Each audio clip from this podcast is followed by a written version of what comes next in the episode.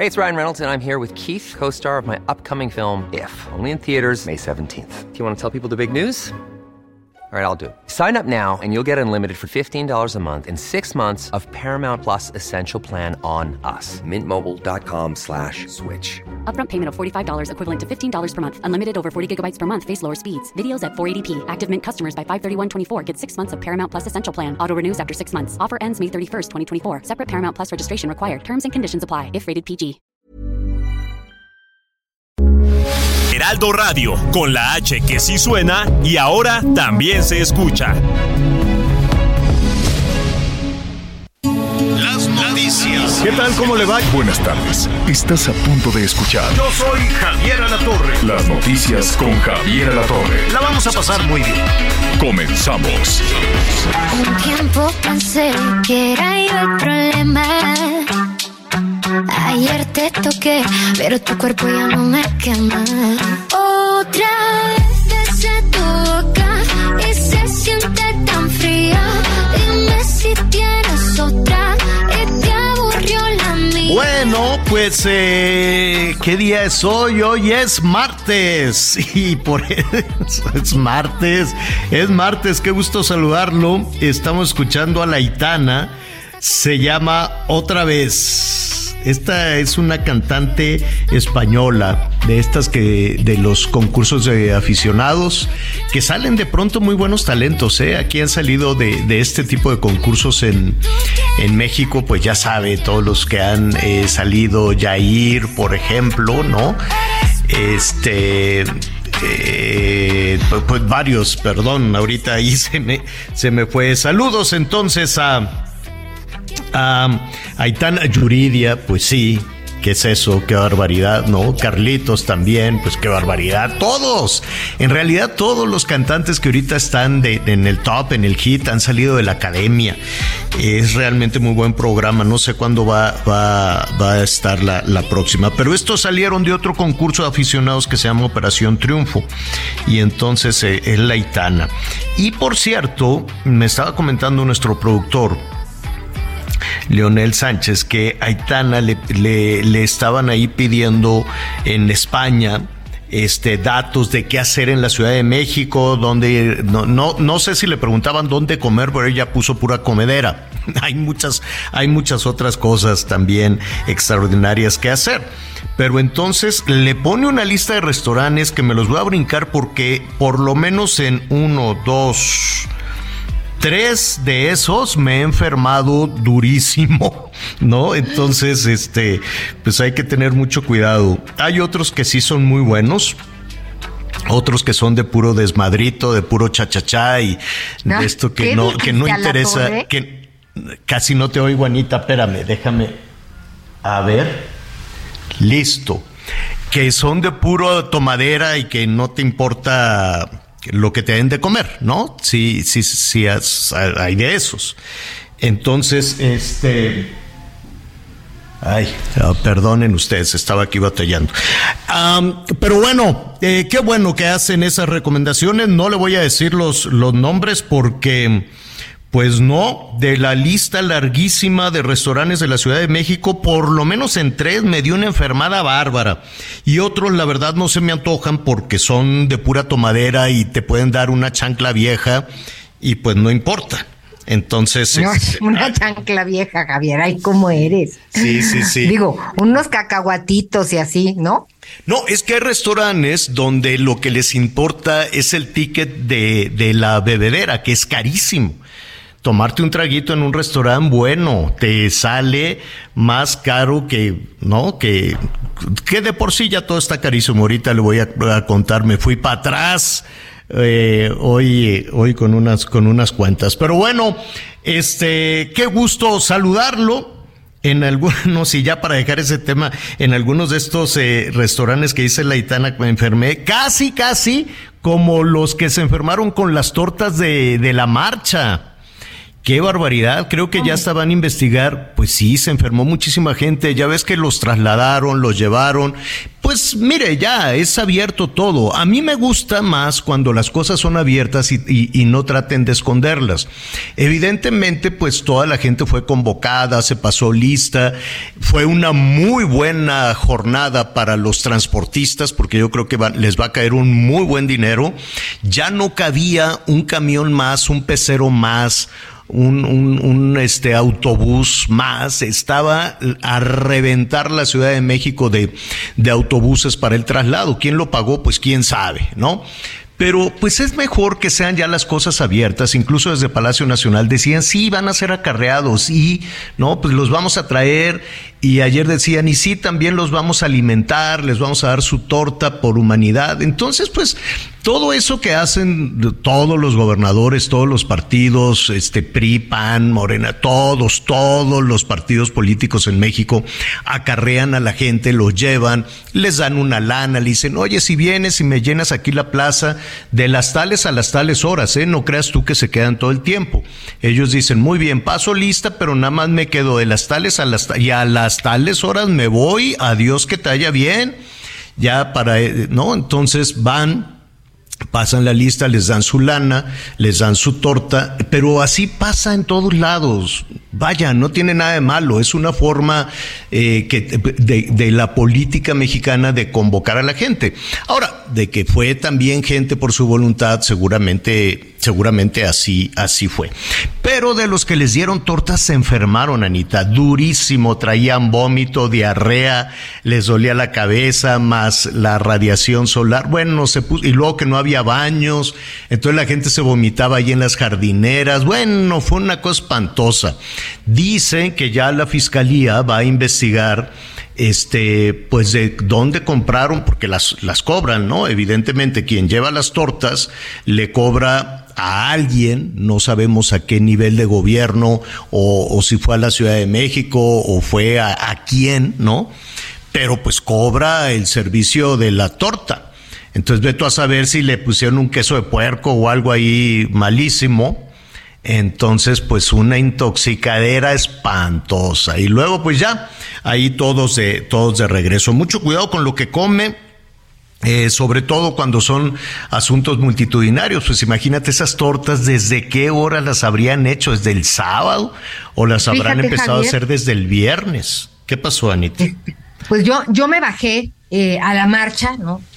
Es, nunca había visto en mi vida tanta gente. Este, la colonia Condesa, Javier, eran, o sea, como ríos y ríos y ríos de gente. Si tú te quedabas paradito, no te preocupes, porque el contingente te llevaba, porque pues estábamos embarrados unos con los otros. A mí me tocó, eh, la verdad es que familias enteras y sí les decía yo, oigan, este, pues mucho cuidado con los niños, ¿no? Este, niños que iban felices con la máscara de del presidente, este, y yo, oiga, pues ¿quién los, quién los trajo? No, nosotros venimos al Guateque. Me, mm. La verdad es que sí me tocó ver a gente eh, pues convencida, ¿no? algunos sí me dijeron, nosotros venimos todos en equipo, ¿no? Y le dije traducción, ya no me dijeron traducción, quiero pensar que se organizaron eh, pues algunos contingentes, ¿no? Que era, era, era inevitable, no podías esconder los, los camiones ni los peceros, ¿estás de acuerdo? Ah, no, no, no, no, no, no, no. Además ya estacionados por, por, por donde se pudiera, constituyentes, este, reforma, era, era increíble. Este, pero no me tocó ver ni las playeras ni las ni las tortas. O sea, yo dije, Javier ya dijo que nos van a dar un frutzi. No me tocó nada. No, yo no dije frutzi. Yo no dije ¿No? pero eh, tortas sí, pues, creo que ya ni existe el frutzi.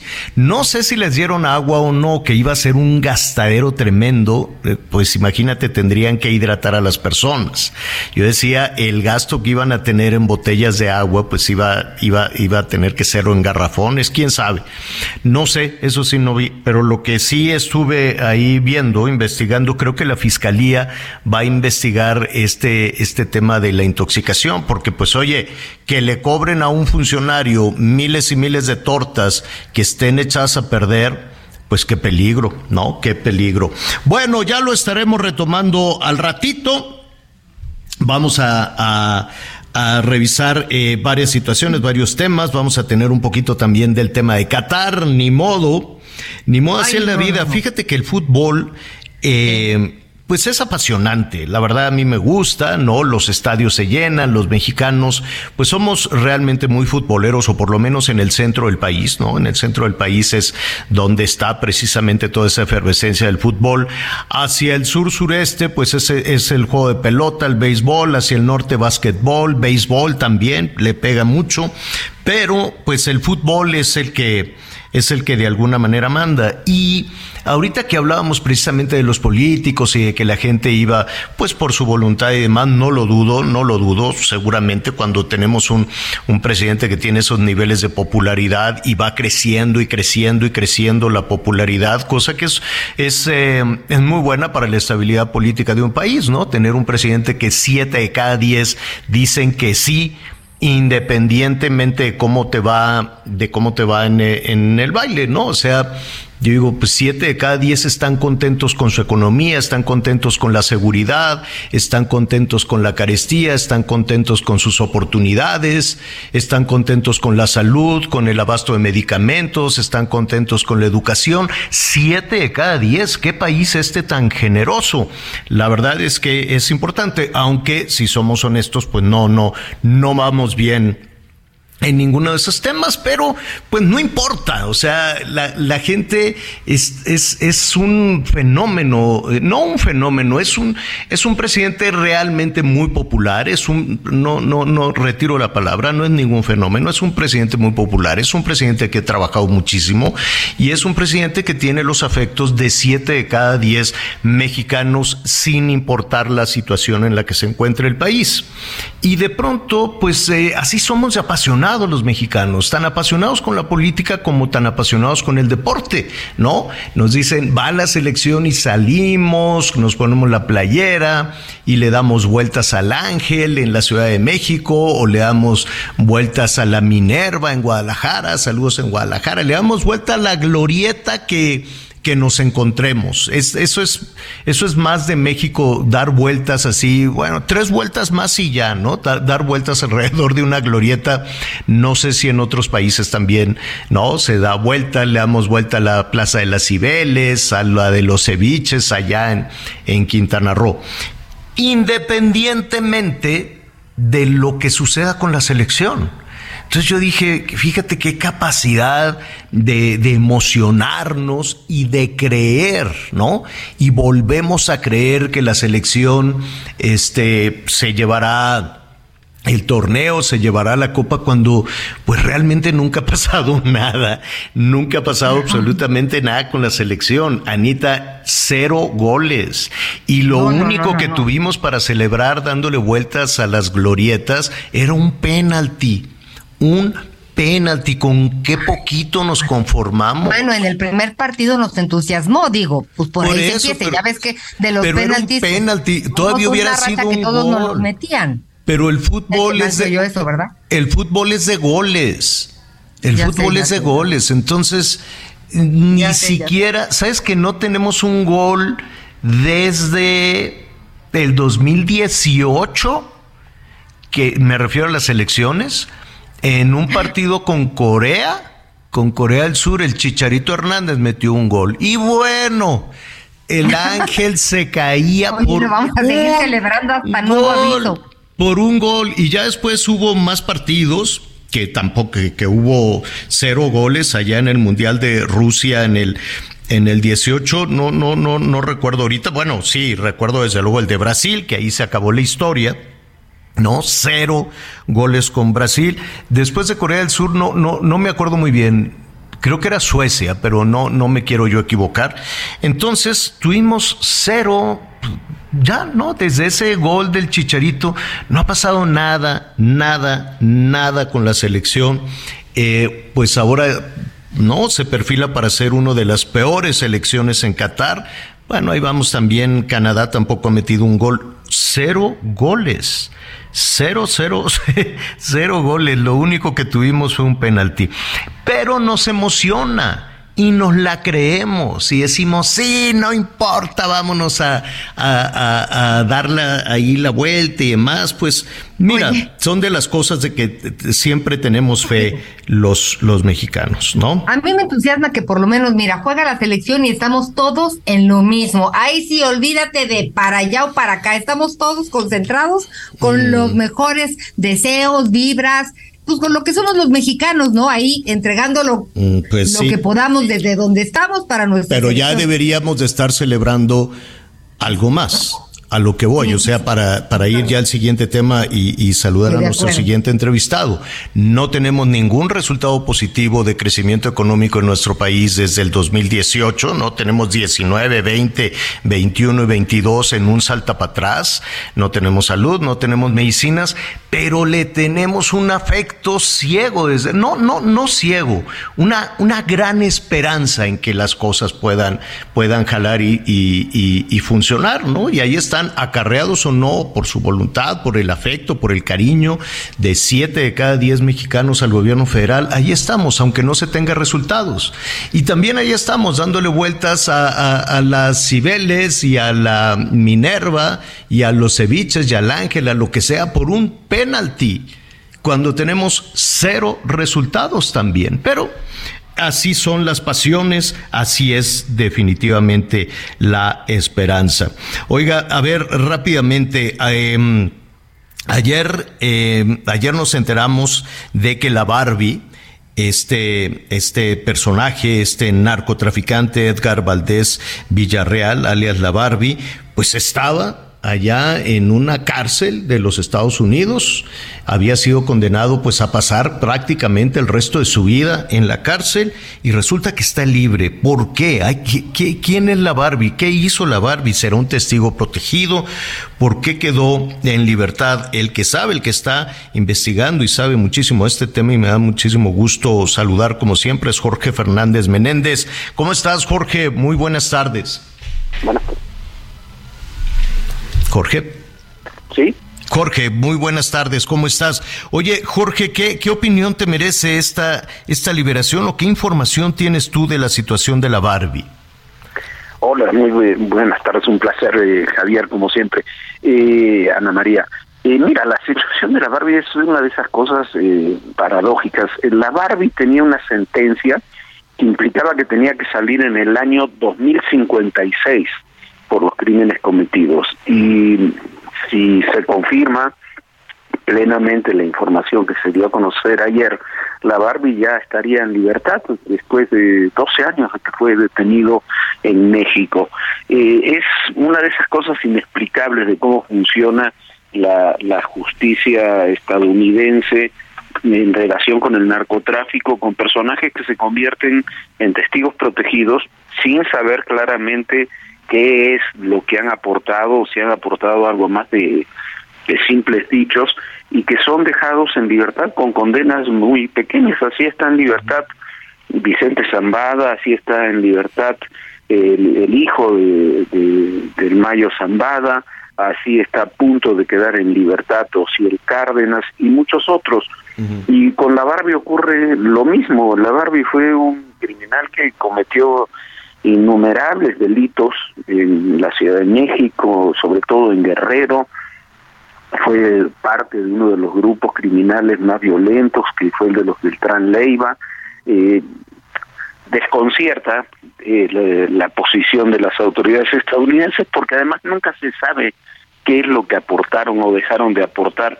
En este sentido, pareciera que antes los narcotraficantes tenían pánico, Javier, de ir a Estados Unidos y ahora parece que ir a Estados Unidos, convertirse en testigo protegido y quedar rápidamente en libertad es una, un muy buen mecanismo, ¿no? Eh, vamos a entender un poquito este, este concepto de testigo protegido, porque además de, de ese tema, Jorge, eh, en muchas ocasiones lo que también busca la justicia, la justicia de los Estados Unidos son unas cantidades enormes de dinero o de este o de propiedades, de bienes y de información, ¿así es? Sí, claro, por supuesto, ah, pero yo yo no estoy en contra de la de la figura de testigos protegidos o testigos colaboradores, como les dicen. pero eso se tiene que refrendar realmente en información. Luego tenemos, mira, por ejemplo, eh, el caso de, de Vicente San, no sabemos qué dijo o qué dejó de decir la Barbie, eh, por cierto, pero eh, el caso de Vicente Zambada, que es figura protagónica, fue figura protagónica en el juicio contra el Chapo Guzmán, que era su compadre, fue figura protagónica para la detención de Genaro García Luna, es la, la acusación así en singular que hay contra García Luna, es la de Vicente Zambada, y nos olvidamos que Zambada también dijo que le había dado dinero al expresidente Calderón, al expresidente Peña y al actual presidente López Obrador. No hay ninguna prueba de sus dichos y la justicia estadounidense en muchos casos, como es en este de Vicente Zambada, en el caso del juicio García Luna, los toma como si fueran pruebas. Entonces, es muy difícil, si tú a ti te dicen te voy a reducir una condena de 50 años o cadena perpetua por una de 10, evidentemente dices este, lo que quieran las autoridades estadounidenses, ¿no? Y eso es un poco lo que está ocurriendo en estos casos. Tú decías de dinero y de propiedades, pues, por ejemplo, a Chapo Guzmán no le han decomisado un dólar. Entonces, eh, Trump decía que iba a pagar el muro con el dinero de Chapo Guzmán. ¿Dónde está ese dinero, no? Por lo menos públicamente no le han decomisado nada. Que además hay que, hay que decirlo, Jorge, yo creo que eh, tenemos una percepción por, por, por, por la imagen, por, por la forma en que, en, en, en, que se nos presentan los, los líderes, los capos del narcotráfico, de que, bueno, van dejando ríos de dinero por todos lados, pero no necesariamente en algunos casos es así.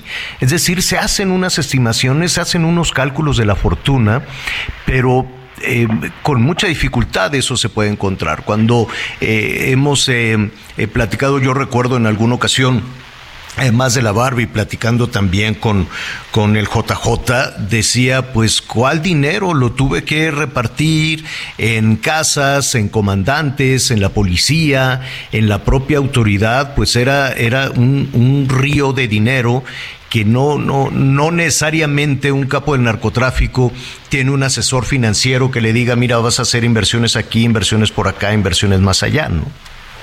Mira, hablábamos, para poner un ejemplo muy, muy, muy conocido, eh, hablábamos en alguna oportunidad con el hijo de Pablo Escobar, eh, el famoso narcotraficante colombiano que, que manejó ese sí miles y miles de millones de dólares.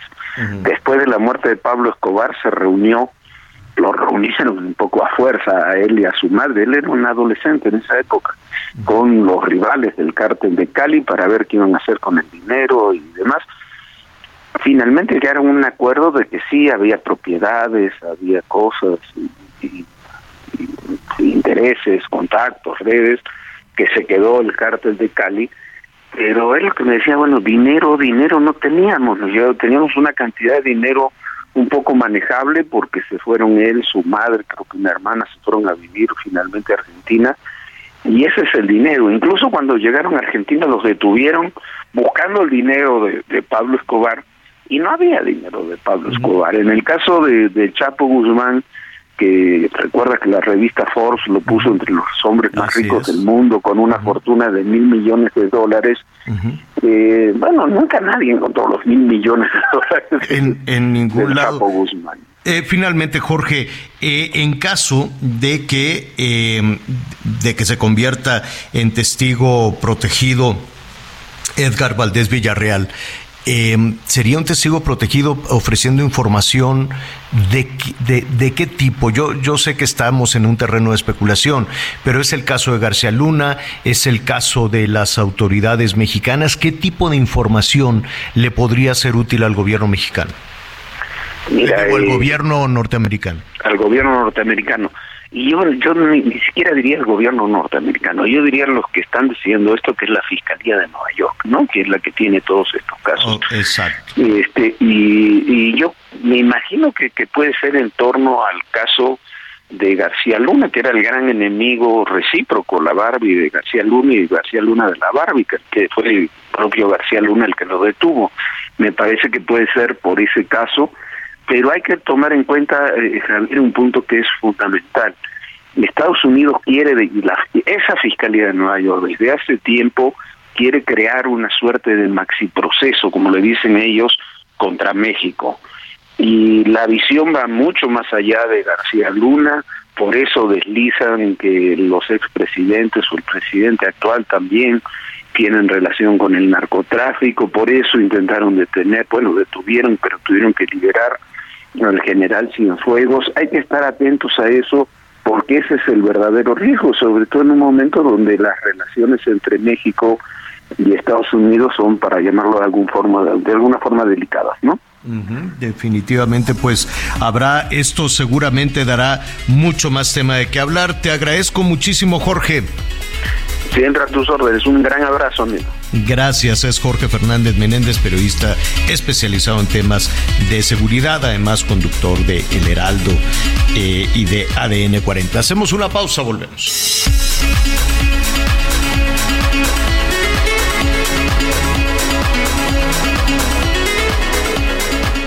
Conéctate con Javier a través de Twitter, arroba javier-alador.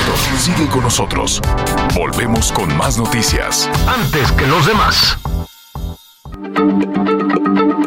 Heraldo Radio, la H se lee, se comparte, se ve y ahora también se escucha.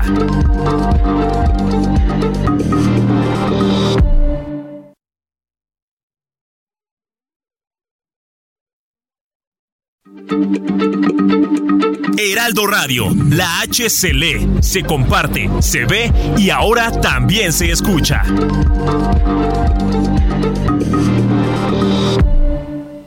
Todavía hay más información. Continuamos. Las noticias en resumen. Una familia fue agredida a balazos al interior de su domicilio en la colonia Hacienda Santa Fe en Tlajomulco de Zúñiga, Jalisco. El saldo fue de una mujer y un adolescente muertos. Además, una bebé de un año quien resultó lesionada.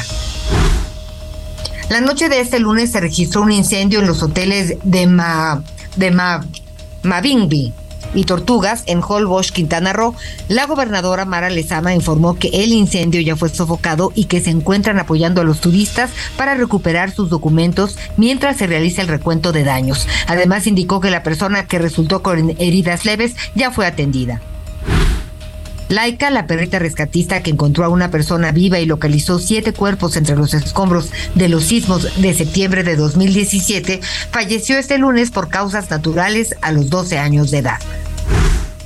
Hoy el dólar se compra en 18 pesos con 82 centavos y se vende en 19 pesos con 55. En Soriana encuentras la mayor calidad. Aprovecha que el pollo entero fresco está a 39.90 el kilo. Sí, a solo 39.90 el kilo. O lleva carne molida de res 80-20 a solo 87.90 el kilo. Sí, a solo 87.90 el kilo. Soriana, la de todos los mexicanos. A noviembre 30, aplica restricciones. Sí, este, este incendio que estaba señalando Anita, terrible. Bueno, era verdaderamente aparatoso porque Holbox es una es una isla muy bonita, muy bonita con hoteles pequeñitos y muy rústicos, ¿no? Casi todos tienen pues algunas palapas, no no todos, hay unos ya más modernos, más sí. ¿no? Más, más, modernos, pero pues básicamente son, son hoteles pequeños, este, muy bonitos. Entonces, todavía no, no, no queda muy claro, al parecer todo esto se inició en un, en un negocio de comida, en un restaurante. Allí empezó el fuego, pero como todos son palapas, están hechos de este, pues de tabla, de madera, de techos de palma, la palma se prende rapidísimo con una chispa que vuele, que, que empuje el viento, pues se van este, corriendo. Entonces, al parecer de este restaurante se fue a uno de los hoteles. Eh, en el hotel Casa de las Tortugas, el restaurancito de ahí. Y, la gente trató de sofocarlas, pero a la hora de sofocarlas, pues le soplas y órale. Sí, no, pues con mucho, digo, no es que le, no es que le, le, soplaron, sino que la misma viento, pues estás en una isla, estás ahí en la playa. Terrible, terrible, terrible, ya veremos que, que aparte pues no hay bomberos, es una isla, entonces de aquí que llegaron los bomberos y pues la gente de ahí como podía con las mangueras, con algunos extinguidores, dice Mara Lezama, la gobernadora, que pues que ya lo sofocaron y que van a apoyar a los turistas de alguna manera para que puedan recuperar sus, sus documentos, sobre todo los extranjeros. Ya le vamos a ofrecer al ratito un poquito más de, de, información y otras alternativas también en, en, en Quintana Roo. Bueno, atención, em, en este espacio le, ponemos siempre eh, mucha atención a los asuntos, a los asuntos de, de salud. Y yo sé que en muchas eh, ocasiones, sobre todo, eh, pues cuando estamos eh, con una situación cuesta arriba, con una economía que nomás no termina de, de ajustarse ni de acomodarse para un jefe de familia, eh, pues no quiere, no quiere saber, ¿no? Parecería que si vamos a un diagnóstico si vamos a un examen médico, ahí me toca ya la semana que entra en diciembre, cada diciembre, cada año, hago mi chequeo, hago, no, y es preferible saber. Oye, pero qué difícil, qué difícil son los señores, oye, de veras, yo, mi papá, que en paz descanse, papacito de mi vida y de mi corazón, no sabes cuántas citas plantadas, pero luego, por si fuera poco, mi esposo. Y yo decía, bueno, qué horror, oye. no, no es uno nana. Hay, hay muchos hay muchos factores y entre, entre otros, pues es un asunto de miedo. Y la verdad es que hay que superar esta situación. Eh, porque en muchas ocasiones con un diagnóstico oportuno las cosas pueden ser absolutamente distintas. Y por ello, hoy hemos eh, invitado al doctor Luis Reyes, él es urólogo, es especialista en cáncer de próstata. Eh, mire, más allá de si hay un día o dos días o todo, o todo un año, la verdad es que hay que ponerle atención siempre, aunque hoy es el Día Nacional de la Lucha contra el Cáncer de Próstata. ¿Cómo estás, doctor? Qué gusto saludarte. Hola, ¿cómo estás, Javier? María, me da mucho gusto saludarlos. Un saludo a todo el público y qué bueno que podemos tocar un tema tan interesante como el cáncer de próstata. Porque imagínense, el cáncer de próstata es el cáncer más común que se llega a presentar en los varones en México. Entonces, sí tenemos el cáncer de pulmón, tenemos otros tipos de cánceres, pero en varones en específico el cáncer de próstata es el cáncer más común. ¿Y por, qué? por, qué es el cáncer más común? Perdón que te interrumpa, Luis. Al contrario, gracias por la interrupción. Buenísimas las preguntas.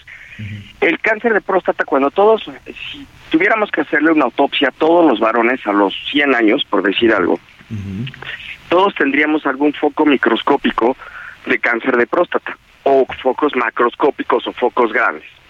Al final del día todos los varones desarrollaríamos dos cosas, crecimiento prostático y cáncer, que son dos cosas, situaciones clínicas completamente distintas.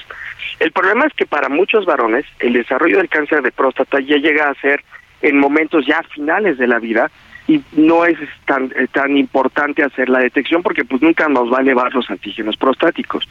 Y aquí es donde viene, el punto clave. Decías, la detección oportuna. La detección oportuna va a empezar a partir de los 45, 50 años, excepto en aquellos que tengan algún familiar directo, papá, hermanos, eh, tíos directos, abuelos, con cáncer de próstata. Con ellos vamos a empezar a los 45 años. Y como lo decías Javier, es algo tan sencillo como vamos al laboratorio, hacemos una prueba de sangre, que hay hasta promociones, ¿eh? En todos los laboratorios tú llegas y, oiga, señor, tiene una promoción, sí, claro. Aprovechen, además es tomar una muestra de sangre, y en eso vamos a hacer esa detección del cáncer de próstata con algo que se llama antígeno prostático específico. Este antígeno se lo llevamos al doctor, el doctor nos dice, ¿sabes qué? Existe probabilidad, no existe probabilidad, vamos a estar tranquilos, y además, en la mayoría de las veces vamos a necesitar hacer un examen rectal, un tacto rectal. Ese es el mayor miedo que tienen los varones actualmente. Hace 30 años, cuando nosotros éramos niños, nos conviene a todos esa frase de los 30 años. claro. Nuestros papás y nuestros abuelos decían, jamás voy a ir al urólogo. Hoy en día yo creo que todos tenemos esa ambición y tenemos esa en, en nuestro chip en la mente de que tenemos que ir porque tenemos que prevenir una enfermedad. El paciente nos dice, ¿sabes qué, Luis? Tanto que me he mantenido virgen. Yo siempre les digo, mira, son 20 segundos y tampoco te has mantenido tan virgen, pero porque todos los días vas a evacuar. Claro. Oye Luis, pero realmente, digo, yo sé que las percepciones de, de, los exámenes médicos han cambiado con el tiempo, afortunadamente, pero ahora tenemos también otro factor. En un país donde tenemos tantos problemas, donde los jefes de familia todos los días se la juegan rudísimo para poder este, llevar el sustento a casa, para poder las jefas y los jefes de familia sacar adelante a los suyos, la gente o, no, no, los jefes de familia les, nos cuesta mucho trabajo eh, saber, enterarnos, porque de pronto eh, está esta percepción de si no me entero, no pasa nada. Tienes toda la razón. La percepción de salud es un problema para nosotros los médicos, porque la salud está vista como un gasto, no como una inversión. El problema es que si yo me enfermo, no trabajo, no produzco y no llevo sustento a casa. Por eso es que la prevención es tan importante. Tú puedes ver con el con cualquier persona y cuando platicamos de salud es, que acabo de gastar muchísimo en medicamentos. Acabo de gastar en el doctor porque todos los doctores me cobraron. Pero todos se fueron a, a, comer a algún lado, todos están haciendo gastos en otras cosas. El buen fin fue maravilloso porque se gastaron en las pantallas.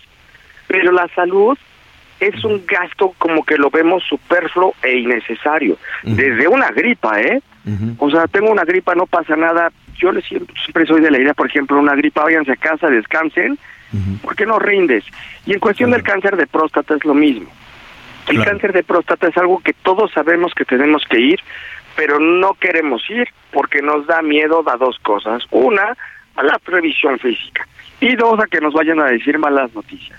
Y la realidad es que si nosotros no acudimos al médico, no vamos a poder prevenir. ¿Quién es el mejor médico para hacer la detección oportuna del cáncer? El médico que tengamos a la mano. Claro. Los eh, médicos familiares nos van a ayudar muchísimo. Ellos son el primer approach. Nos van a decir, ¿sabes qué? Tenemos algo, vamos a tener que ir al urólogo. Y más porque si nosotros hacemos una detección oportuna, imagínense los Javier Ana María, hasta el 80% de los pacientes con detección oportuna después del tratamiento quedan curados. Es, te, adelantaste, es justo lo que te quería, y qué bueno que te adelantaste, desde luego, porque es justo lo que te queríamos preguntar. Qué miedo saber, pero si lo sabemos a tiempo, el cáncer, esta palabra tan dura, tan difícil, eh, es, es curable, ¿verdad? Por supuesto, y más un cáncer de próstata. Hace mucho tiempo, tal vez teníamos una percepción de que el cáncer de próstata pues no se curaba. ¿Por qué? Pues porque los pacientes llegaban en etapas tardías, o sea, ya sin, sin respuesta, porque no teníamos métodos oportunos de detección. Actualmente tenemos, como los platicaba, el método de sangre es el método más fácil, es muy común y lo hacen en todos los laboratorios. Y los precios son de los más sencillos, como es un tamizaje, es decir, hacemos un escrutinio a toda la población, los precios del can de la detección del antígeno prostático son muy bajos. Ya no son caros, son accesibles para la población y sobre todo tenemos esta opción de tratamiento. Decías acerca de los tratamientos y decíamos acerca de las economías.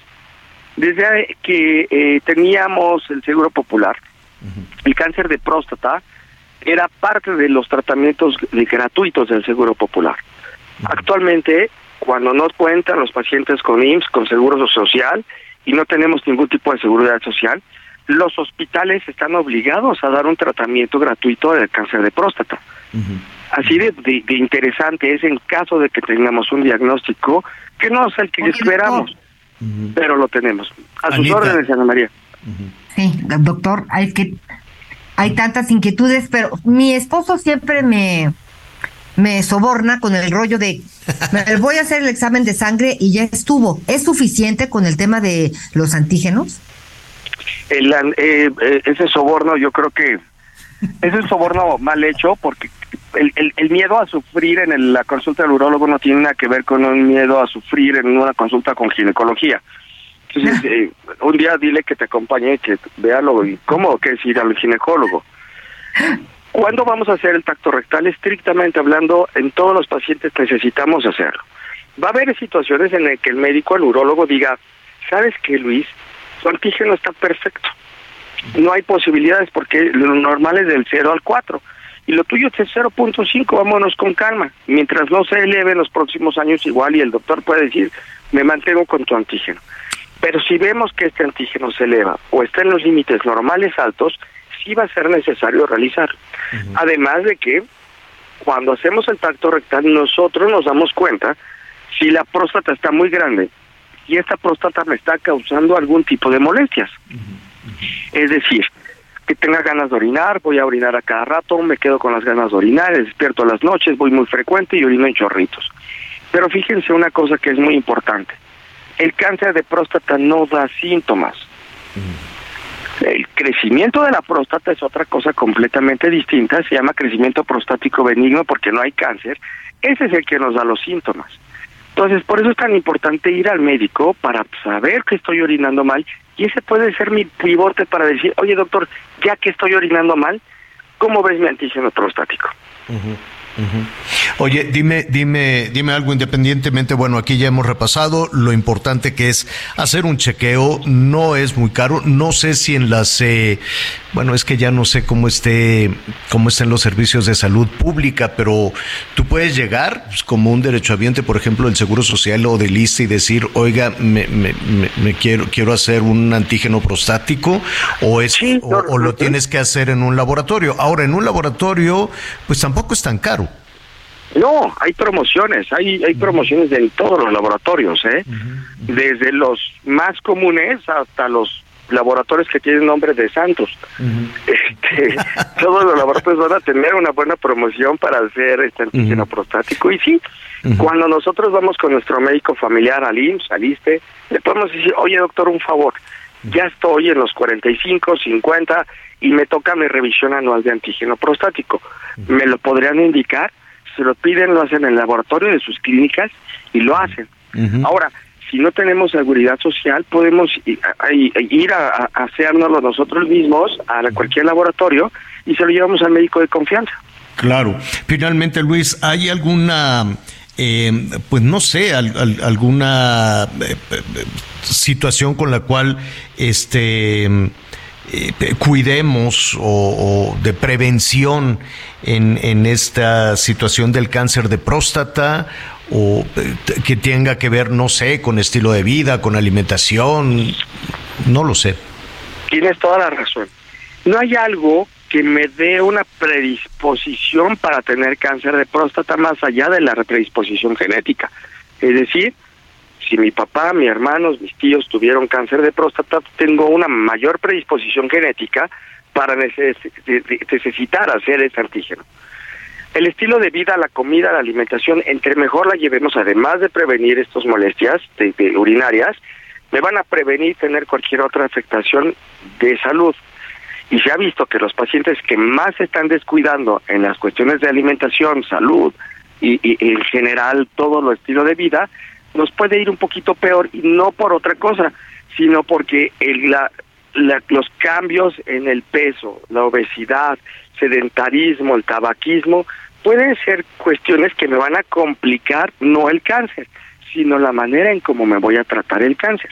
Mm, Lo que pues sí yo le digo siempre a los pacientes, no tengo la receta mágica para decirte, ven al doctor, pero sí tengo la receta para decirte, prefiero saludarte a prefiero tratarte como paciente de cáncer. Y el cáncer de próstata, como lo dijimos, es prevenible, es una detección, 80% de los casos que se detectan a tiempo son curables, no necesitan radioterapia, no necesitan quimioterapia, es decir, si yo me atiendo y hago mi revisión anual, tengo las probabilidades para estar bien. Pues espero que todo salga bien con mi chequeo, que ya va a ser, ¿no? Cada diciembre.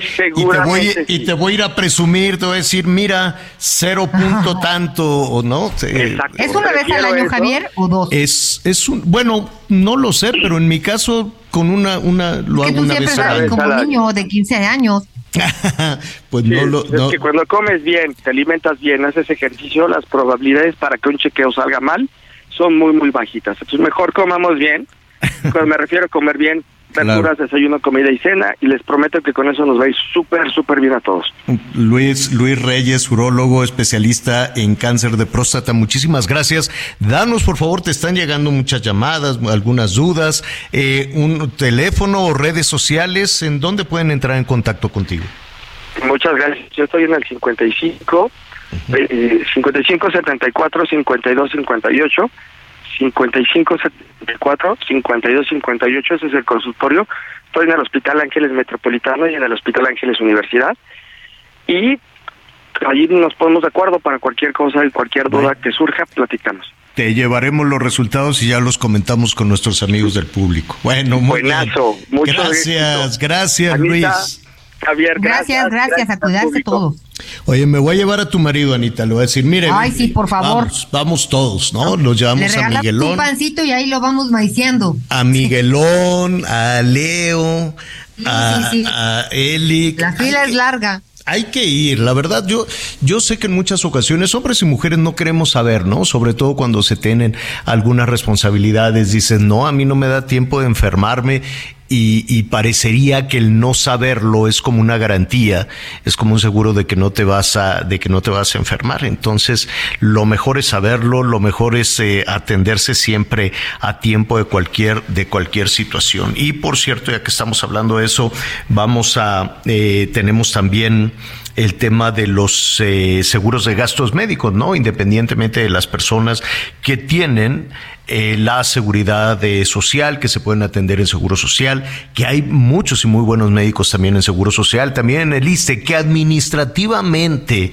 eh, sea un desastre, pues no quiere decir que no se tenga una vocación y un servicio también muy, muy bueno en el servicio en el servicio público de salud aprovechelo aprovechelo muy muy bien y también está el tema de los seguros de gastos médicos que vamos a, a, retomar. Atenea Gómez es la presidenta municipal de Isla Mujeres en Quintana Roo y me da muchísimo gusto saludarle esta tarde. Atenea, qué gusto escucharte de nuevo. ¿Cómo estás? Muchas gracias, Javier, Ana María, por el espacio. Así es, una vez más, platicando de buenas noticias en Isla Mujeres. Y bueno, pues el día de ayer dimos inicio a la Ruta Mágica del Color, que es un programa del gobierno federal en coordinación con los municipios, en los cuales, pues, en una aportación eh, 50-50, pues vamos a, a pintar 50, eh, 146 fachadas de casas, así Mm. como 25 murales alrededor de Isla Mujeres. Isla Mujeres, pues bueno, es este lugar, esta isla en el Caribe de Quintana Roo, donde amanece para México, y este programa en una isla de 7 kilómetros realmente va a cambiar en mucho pues la imagen urbana que hoy tenemos. Además es un programa que llevamos a una zona popular, es una es un programa que sacamos de las de las zonas tradicionalmente turísticas para crear un nuevo corredor turístico en el corazón de una de las colonias más populares y con ello diversificar la derrama económica también hacia otras zonas, entrar también en una cultura y en una estrategia de construcción de paz y seguridad eh, en este maravilloso municipio. Y bueno, muy contenta. Ayer este programa arrancó con la presencia del secretario de Turismo del Gobierno de México, Miguel Torruco Márquez, así como de la gobernadora de Quintana Roo, Mara Lezama Espinosa. Fue una tarde bastante, bastante amena, muy linda. La verdad que una tarde de esperanza, porque precisamente lo mágico de este programa es que se crea un nuevo corredor.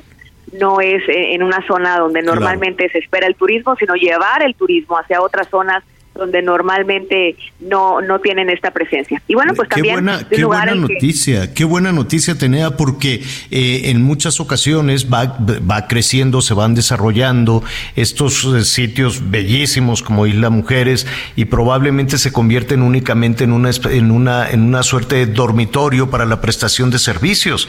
Pero qué mejor que tengan una oportunidad incluso de, de que les caiga por ahí un, un, un extra, ¿no?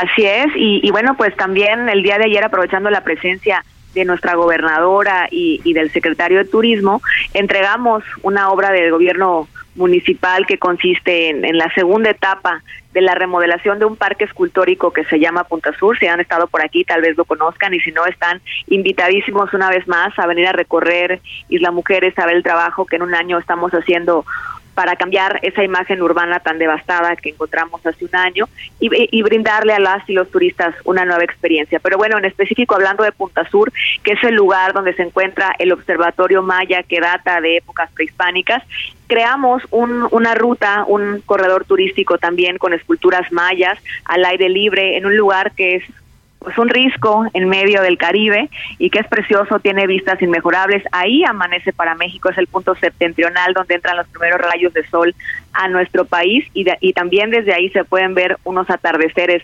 maravillosos. Bueno, pues el día de ayer, en medio de una ceremonia maya, la gobernadora nos hizo favor de inaugurar este espacio junto con el licenciado Miguel Torruco Márquez.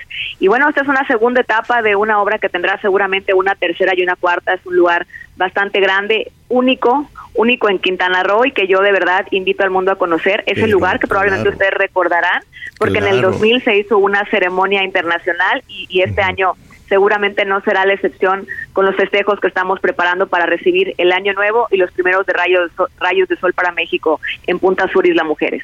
Pues vamos a atender esa invitación, Atenea. Nos da muchísimo gusto escucharte tan entusiasmada. Y mira, pues ahí está una opción maravillosa para este fin de año. Sí, Anita. Es que fíjate que no sé si a ti te pasó en algún momento de la historia de nuestro trabajo, pero de repente era más caro ir a Cancún, a Isla Mujeres, que a Estados Unidos. Esto ya cambió, ¿verdad, Presidenta?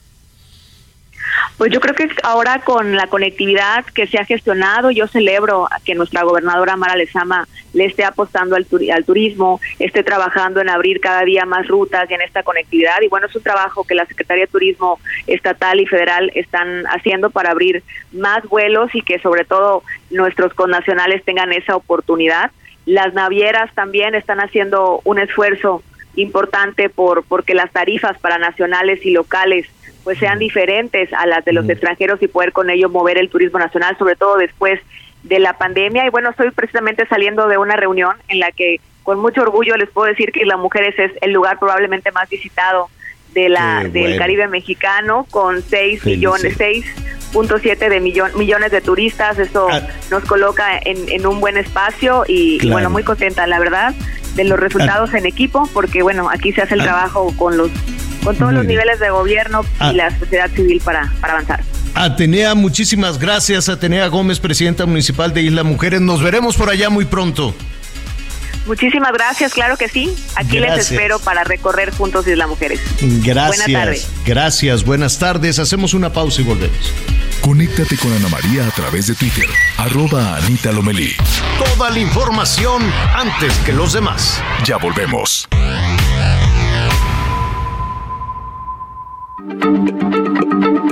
Heraldo Radio, la H se lee, se comparte, se ve y ahora también se escucha.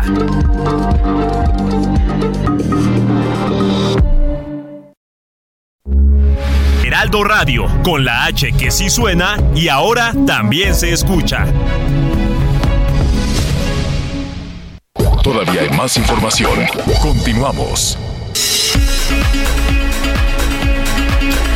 Bueno, a ver, en un momentito más vamos a platicar con nuestro amigo Pedro Tello para que para poner un, poco sobre la mesa esta iniciativa de incremento al 20% del salario mínimo. Eh, en realidad, con los incrementos que se han registrado desde el 19, eh, no sé si sea suficiente, hay un número eh, pues eh, importante de personas que tienen solo este ingreso de salario mínimo. Ya veremos si, si con ese, si, si con aumentar el, el salario mínimo empuja al resto de los salarios o, o si con eso también vamos a solucionar un tema de que no alcanza de la carestía. Porque mire, pues sí, escuchamos cifras, escuchamos números de que si ya va cediendo el tema de la inflación en, en, México, pero pues de pronto uno platica con, con diferentes personas y dicen, pues sí, esos son los números, pero en realidad ir a comprar alimentos o ir a comprar lo más indispensable en ocasiones no, no alcanza. ¿Hace cuánto, cuándo, cuándo fuiste a comprar este despensa, mandado, súper? Frutas, pues el Fin de semana. Este fin de semana, ¿y cómo te fue? El fin de semana. ¿Cómo te fue? Así es. Pues mira, eh, la verdad es que, pues me voy, sí siento que ha subido como al doble. Creo que yo exagero. Pues no lo sé. siempre trataba de comprar un poquito más para no tener que estar regresando, ¿no? Pero ahora la verdad es que lo que hago es, ¿no? Nos, nos me compro la despensa, ¿no? Y veo que se vaya acabando y entonces voy, ni modo, ya voy dos veces, ni modo, en lo que le entiendo, porque se ha aumentado, Javier. Yo tengo que reconocer que no estaba muy familiarizado con los con pues con los precios. Sale uno muy muy muy temprano muy temprano de la casa no y eh, pues, pues, no no no te das mucho cuenta. Vaya un reconocimiento un aplauso y un elogio a quienes administran la economía familiar sean la señora los señores no quien esté encargado de todo eso de ver cómo puedes estirar el gasto para que funcione. Entonces hoy por qué no muy tempranito no estaba terminé el ejercicio y este, la persona que, que apoya eh, con, con, su trabajo y vaya un reconocimiento también, ahí en, en la casa, la compañera de servicio, le dije, oye, me haces un favor, ve y cómprame una fruta. Entonces fue y compró una papaya. ¿Cuánto? Yo, yo no sabía realmente sí me sorprendió un poquito. ¿Cuánto pagarías por una papaya, Anita? Medianita, ¿eh? No un papayón así de esos de, de Veracruz o de Oaxaca. No, no, no, una Mira, en casa nosotros... nosotros Papayita de supermercado. Ahí, de supermercado, pues mira, una Hey, it's Ryan Reynolds and I'm here with Keith, co-star of my upcoming film, If, only in theaters May 17th. Do you want to tell people the big news? All right, I'll do it. Sign up now and you'll get unlimited for $15 a month in six months of Paramount Plus Essential Plan on us. Mintmobile.com slash switch. Upfront payment of $45 equivalent to $15 per month. Unlimited over 40 gigabytes per month. Face lower speeds. Videos at 480p. Active Mint customers by 531.24 get six months of Paramount Plus Essential Plan. Auto renews after six months. Offer ends May 31st, 2024. Separate Paramount Plus registration required. Terms and conditions apply if rated PG. Papaya Maradol, pues como 70 pesos. Sí. Una pieza. Una papayita 80, 80 pesos, 80 pesos una papayita que no alcanza ni para un canario. Y yo dije, ¿cómo? ¿Qué es eso? Y este, y entonces dijo, y de una vez me traje una lechuga, 47 pesos una lechuga. Entonces, pues digo, no, yo dije, pues si eso cuestan las cosas, pues habrá que aprender entonces a, digo, reconozco y ofrezco además una, una disculpa que tendríamos que estar evidentemente al tanto de los precios para acompañar a las personas que tienen que extender este, este gasto. Pero en realidad cuando nos dicen no, pues que la inflación o no, que el salario mínimo, pues pueden decir misa, pueden decir el discurso que quieran, pueden hacer desfiles, pueden lo que sea, pero la verdad es que no alcanzan. Pedro Tello es analista financiero. ¿Cómo estás, Pedro? Muy buenas tardes. Javier, buenas tardes. Qué gusto saludarte a ti, lo mismo que a Anita y a quienes nos escuchan. Gracias por la invitación. Gracias, Pedro. Oye, Pedro, ¿tú en alguna ocasión te toca también este eh, enterarte de los precios o nada más te pasan la cuenta? Bueno, yo me entero cada 15 días, que es el tiempo en el que realizo la despensa de casa. Y créeme, créeme que cuando uno revisa, eh, uno, el número de productos que podemos adquirir y llevar a casa con el monto de dinero que 15 días atrás invertimos, uno se da cuenta de que cada vez alcanza para menos productos.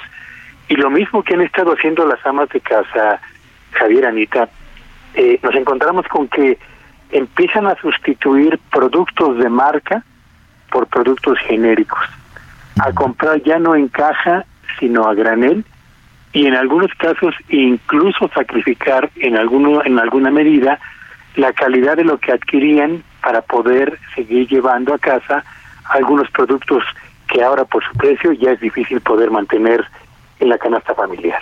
Oye, ¿esta situación se puede solucionar con ese incremento al salario mínimo?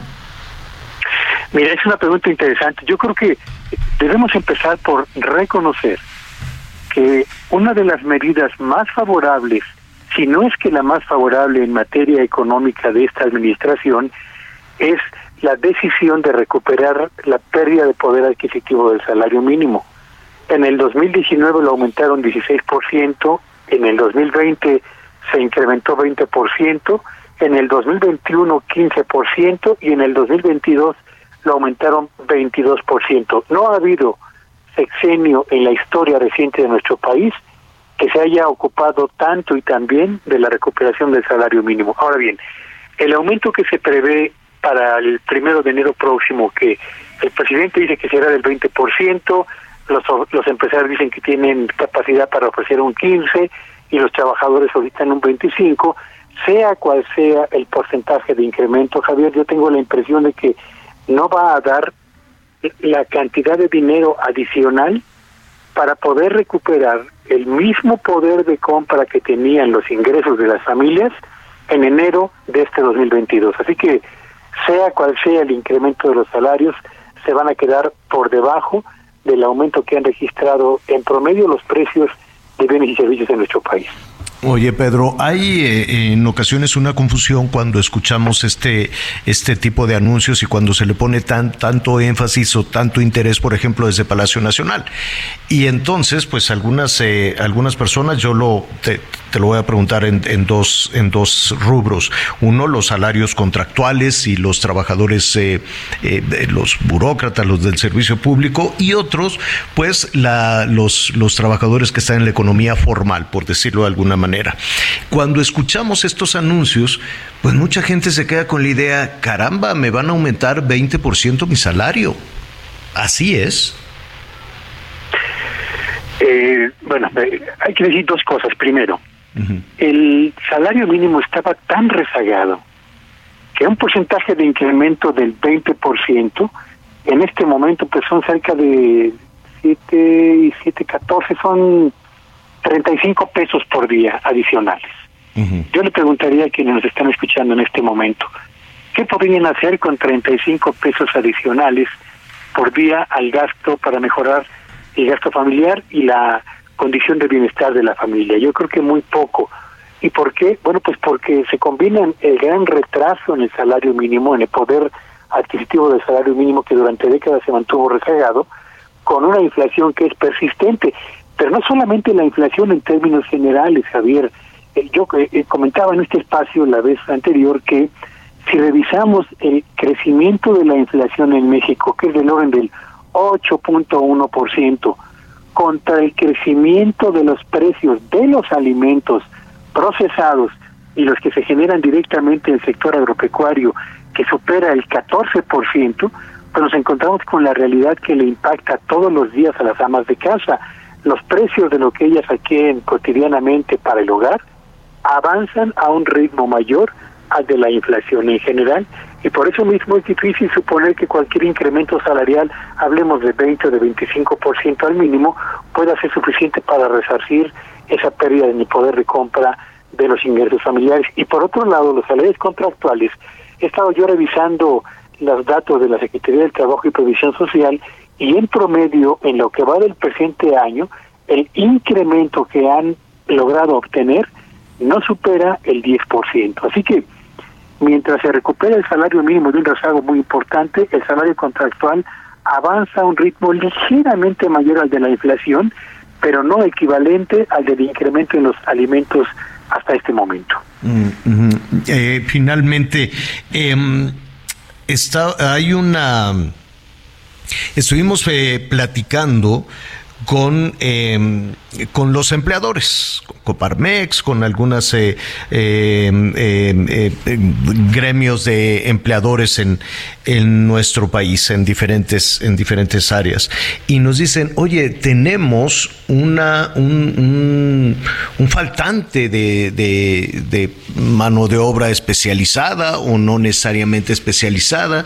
Y hay una suerte de, de confusión, ¿no? De que hay algunas personas, estábamos viendo algunas cifras, incluso del INEGI, de personas que salieron a buscar empleo y no lo encontraron. Y entonces parece que son mensajes contradictorios, ¿no?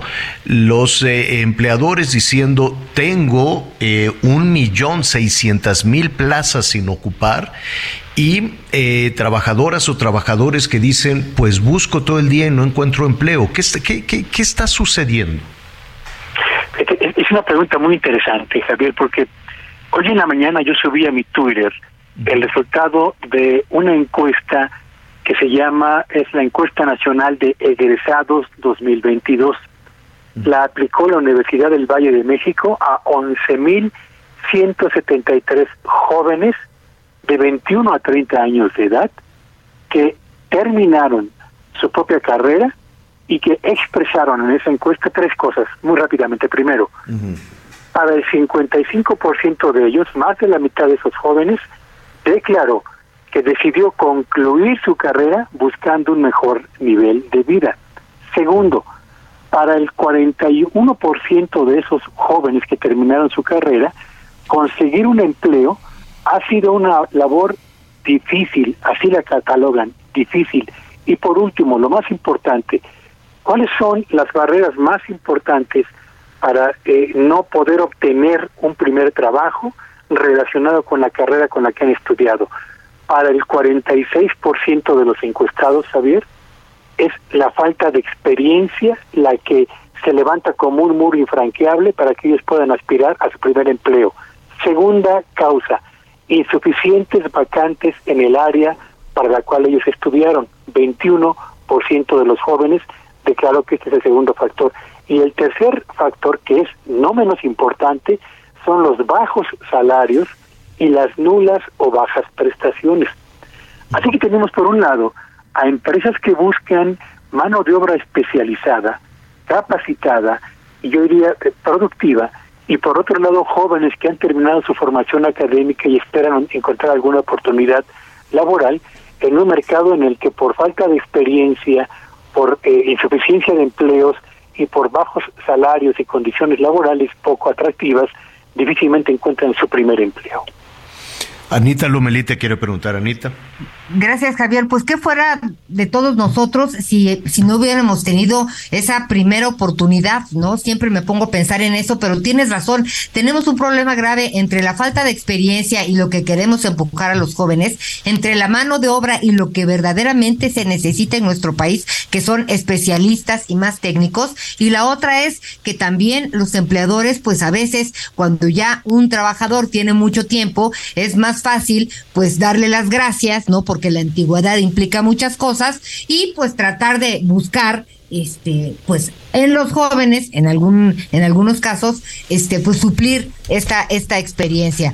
Pero lo que yo te quería preguntar el aumento de sueldo y estos deseos pues es una cuestión el, aumento al, salario mínimo pero y los empleadores lo pueden hacer o sea están en condiciones esa es la otra, la otra cara de la, de la luna en este momento, y conversando con empresarios, particularmente de tamaño mediano y pequeño, que son la mayor parte de las empresas que labora en México, me encuentro con que tienen tres problemas importantes ya en el cierre de este 2022.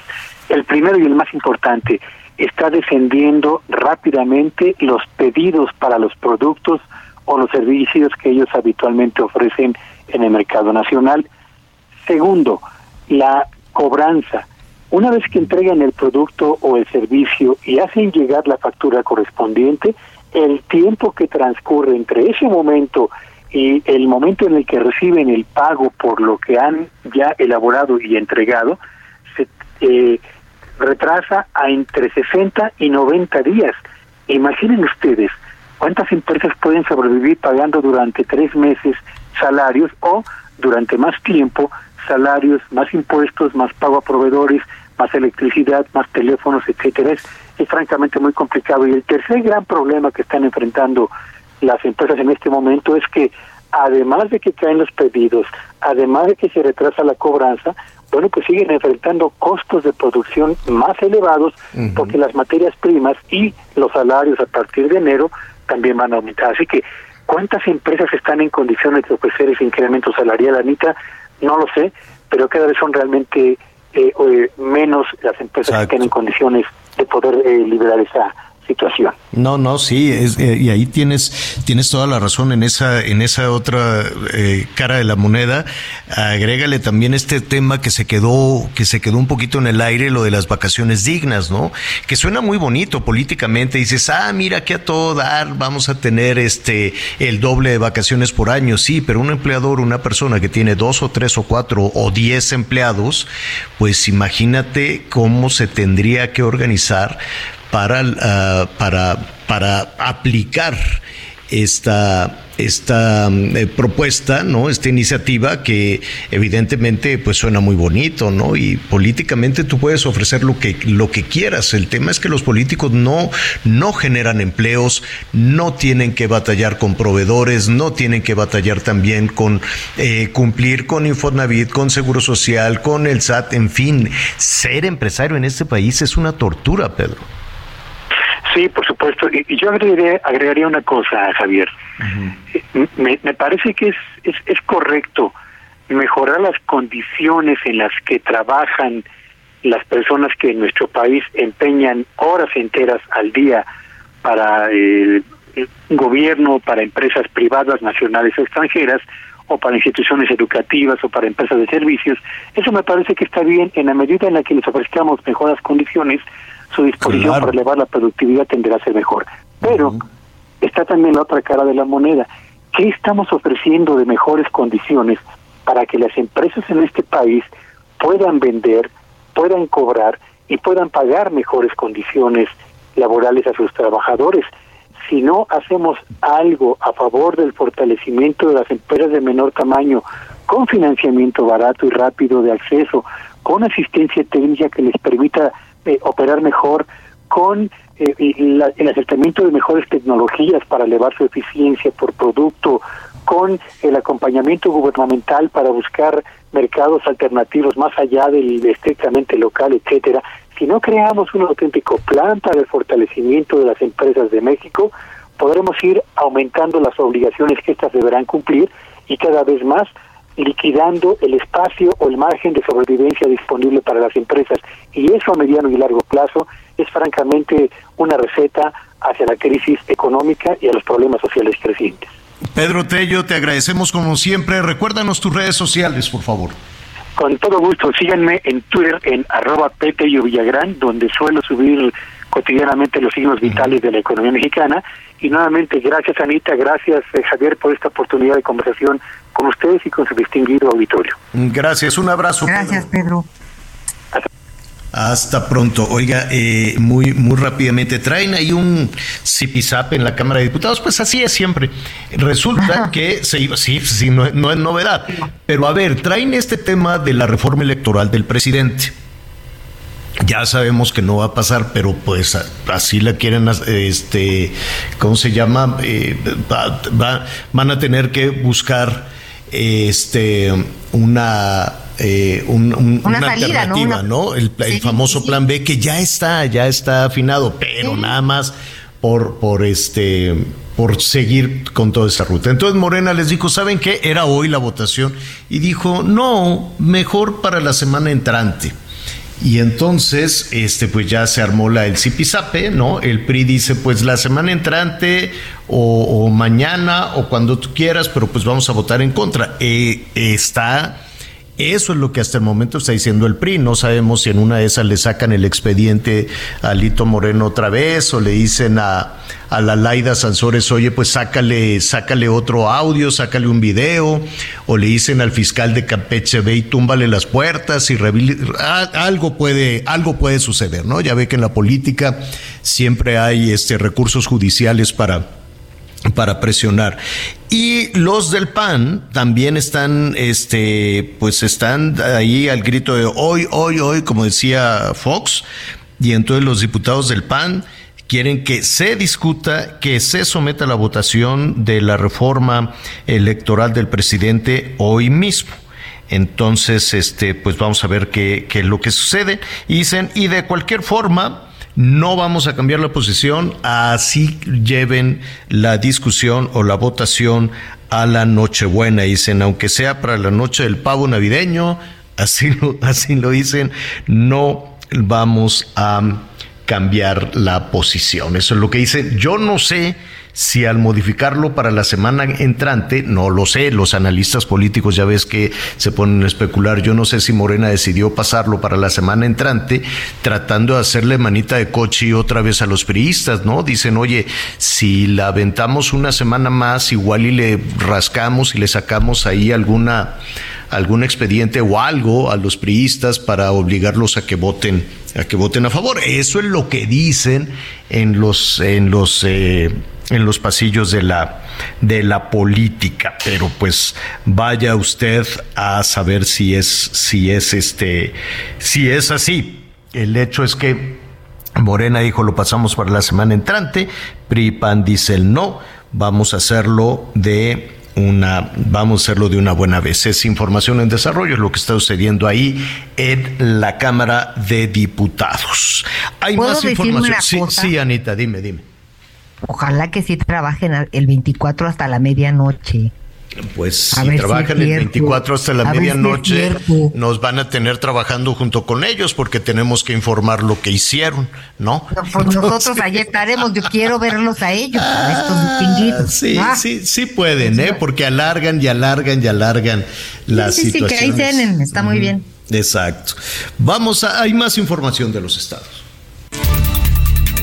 someterse a un tratamiento socioeducativo y reparar el daño son parte de los acuerdos que deberán cumplir los dos jóvenes que golpearon a un adulto mayor en Huejutla, Hidalgo, cuyo caso se viralizó en redes sociales. El Ministerio Público ejerció acción penal contra los implicados que fueron identificados por la videograbación y solicitó la derivación de su asunto legal al Centro Estatal de Justicia Alternativa del Tribunal Superior de Justicia del Estado. Esa autoridad propició un acuerdo reparatorio que consiste en cuatro acciones. La primera es un tratamiento socioeducativo con duración de tres meses, además de una disculpa pública, la reparación integral del daño tasada en 7 mil pesos y la promesa de no repetición. Lo anterior lo dio a conocer el encargado del despacho de la Procuraduría General de Justicia del Estado, Santiago Nieto Castillo, quien había declarado que los jóvenes cometieron dicha agresión al amparo de redes de poder a nivel local, sin pormenorizar en esa situación. Desde Pachuca Hidalgo, Axel Chávez. Atacaron instalaciones de la Policía Municipal, además dejaron lonas, hieleras con vísceras animales, un vehículo calcinado, cartulinas con mensajes mensaje dirigido a las autoridades locales. Al respecto, la Fiscalía General del Estado informó que ya se inició la respectiva carpeta de investigación. Servicios periciales realizaron el procesamiento y análisis de las vísceras dejadas en recipientes de unicel y se ha determinado que son de origen animal, en específico de ganado porcino. En relación a las lonas localizadas en las comunidades de La Lira y La Venta en el municipio de Pedro Escobedo, la dependencia de seguridad informó que a través de las cámaras de videovigilancia se recabaron los primeros datos de investigación, identificando dos vehículos que participaron en los hechos y se encuentran en su búsqueda para Heraldo Media Group. Rodrigo Mérida, corresponsal en Querétaro.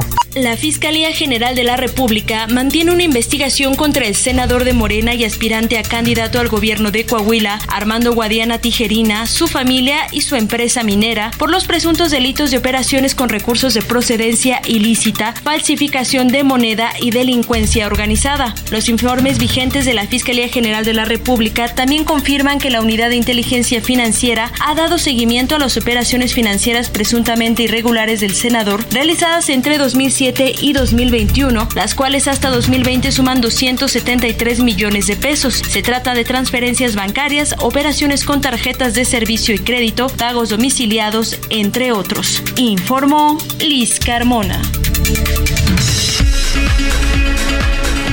Gracias por la información. No nos tardamos nada. Sigan con nosotros aquí en las noticias con Javier Torre. Ya volvemos. Otra vez besé tu boca y se siente tan fría. Dime si tienes otra y te aburrió la mía. Conéctate con Javier a través de Instagram. Instagram. Arroba Javier-Alador. Sigue con nosotros. Volvemos con más noticias. Antes que los demás. Heraldo Radio, con la H que sí suena y ahora también se escucha.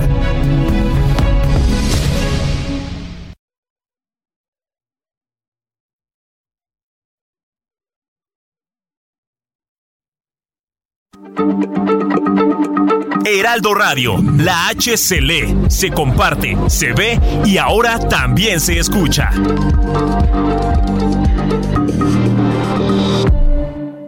Todavía hay más información. Continuamos. La batalla entre la comida saludable y la chatarra. Oye, mi amiga, vente conmigo. Si tienes antojo, yo te voy a llenar. Claro que te llena. ¿Pero de qué? Pura chatarra te vas a meter. Pero mira mis colores, estoy llena de sabores. ¡Qué cínico! Eres puro químico. Mejor una botana bien natural. Pura vitamina que te nutre de verdad. Dame un momento, mira quién llegó. Solo un instante y te lleno de sabor. Comida industrial con sabor artificial. Come de más y la pagarás. ¿Ya previste? ¡Ya la hiciste! Gobierno de México. Las noticias en resumen. La Suprema Corte de Justicia de la Nación determinó que es inconstitucional la omisión del presidente López Obrador de seleccionar y enviar al Senado los candidatos a comisionados de la Comisión Federal de Competencia Económica. El mandatario tiene 30 días para enviar sus propuestas. La Fiscalía de Puebla informó que fue detenido en el municipio de Teciutlán Hugo N., exfuncionario del ayuntamiento, por el delito de narcomenudeo. Este hombre es hermano del exgobernador Mario Marín Torres.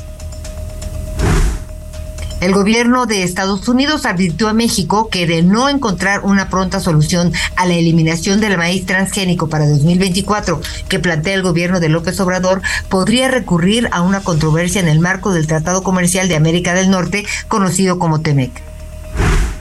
La Coparmex en Nuevo León indicó que el salario diario integrado tuvo un incremento de 28% entre 2019 y 2022, mientras que la recaudación del impuesto sobre la renta por retención de salarios subió 30%. Lo mejor de México está en Soriana. Aprovecha que el aguacate está a solo 21.80 el kilo. O lleva manzana red a granel a 34.80 el kilo. Y papa blanca a 27.80 el kilo. Sí, a solo 27.80 el kilo. Martes y miércoles del campo de Soriana. Solo 29 y 30 de noviembre. Aplican restricciones. Oiga, em, fíjese que hubo un, un incidente estaban en una en un concurso de belleza este de ayer ayer antier de la señorita Zaguayo. Entonces este pues en la pasarela muy guapa una jovencita, todas, todas, todas las jovencitas muy, muy guapas en esta pasarela, pues ya ves que en traje regional. Y entonces esta muchachita tiene 22 años, se llama Andrea Granados. Entonces iba desfilando con su traje regional, iba caminando pues muy, muy bonita, saludando, y ya ves que les hacen así alguna pregunta. Sí, eh, un para... vestido tipo prehispánico con plumas hermosísimo, como dice. Sí, muy bonito. Entonces iba caminando muy a gusto. Cuando va a contestar, va a decir, yo me llamo Andrea Granados y vengo representando a Zaguayo, cosas así, ¿no? Este, qué cosa tan terrible, porque se acerca, toma el micrófono, Anita, y le viene una descarga eléctrica que la empuja. Y entonces ella no, sabe no qué lo hacer. podía soltar. No, no lo podía soltar. Y entonces, pues la gente ahí, el, el, el maestro Ay, no. de ceremonias, todo el mundo la empujó, se cayó y no podía soltar el micrófono. Vamos a oír un poquito de lo que decía el, el- el que estaba ahí conduciendo. A ver. Y viene la primer participante, no tengo la lista, no nos dieron la lista. Me imagino que la primera es Andrea.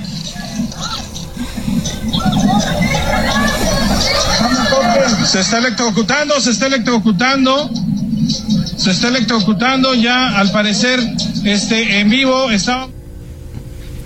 Pues que alguien va y que la salve, como que se está electrocutando, no tenemos la lista, estamos ya en vivo.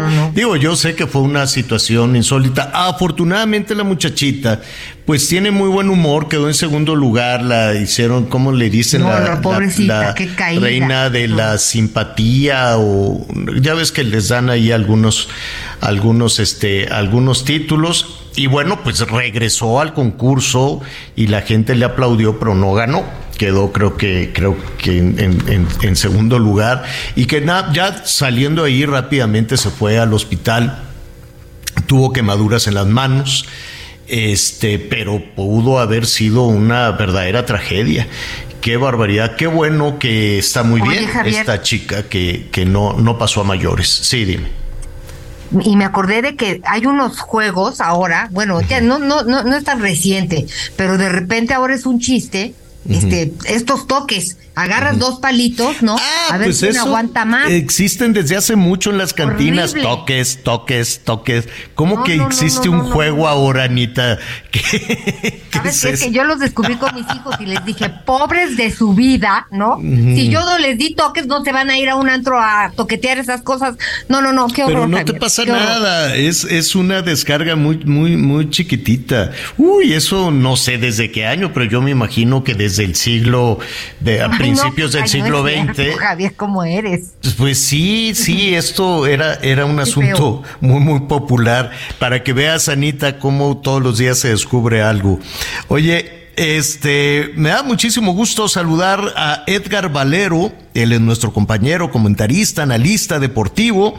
Lo escuchamos con muchísima atención. Mire, le recomiendo que a las 4 de la tarde, tiempo del centro del país, le ponga el Heraldo Radio, los profesionales del deporte en el Heraldo. ¿Cómo estás, Edgar? Qué gusto saludarte. Hola Javier, ¿cómo estás? El gusto es eh, mío. Oye, hace un montón de años desde que nos tocó de compañeros de asiento en un vuelo de regreso de Beijing hacia México después de los Juegos Olímpicos. Exacto. Creo que no había tenido la oportunidad de volver a platicar contigo. Pues hay que recuperar todo ese tiempo, todo ese tiempo perdido, Edgar. Oye, este, ya, ¿cómo ves que Anita Lomelía acaba de descubrir los toques? La maquinita de toques. Oh, ¿Cómo eres? ¿Cómo eres? Anita, que también eh, pues eh, fue mi compañera de, de trabajo allá en, en eh, Grupo Fórmula muchos, muchos, muchos años. este y que me da mucho gusto saludarla también. este pues eh, Lo que pasa, Javier, es que- abrazo, cariño. Como los hombres somos más este complicados y nos gustan las cosas así difíciles, descubrimos las cosas antes que las que las damas, ¿no? No, lo que pasa es que Anita no, nunca había nunca ha ido a una cantina, pero los a ver. toques, Anita, eran muy populares en las cantinas. Entonces estaba un señor con una cajita este que, que le podían dar cómo se cómo se como crank se le dice no traca traca traca traca. Se cargaba un poquito de electricidad. Entonces este pues eran como apuestas a ver quién duraba quién duraba más. Pues un juego extraño no ya ves que los señores siempre andamos este como como como presumiendo ah tú hiciste tu marcha pues yo voy a hacer la mía. Ah tú hiciste aquello pues yo aguanto más toques no entonces siempre era era más o menos este este reto pues que existe y existía desde luego entre entre los señores pero vamos a lo que nos toca Dime, dime algo además del, del gusto de saludarte con, con- con mucho afecto, Edgar.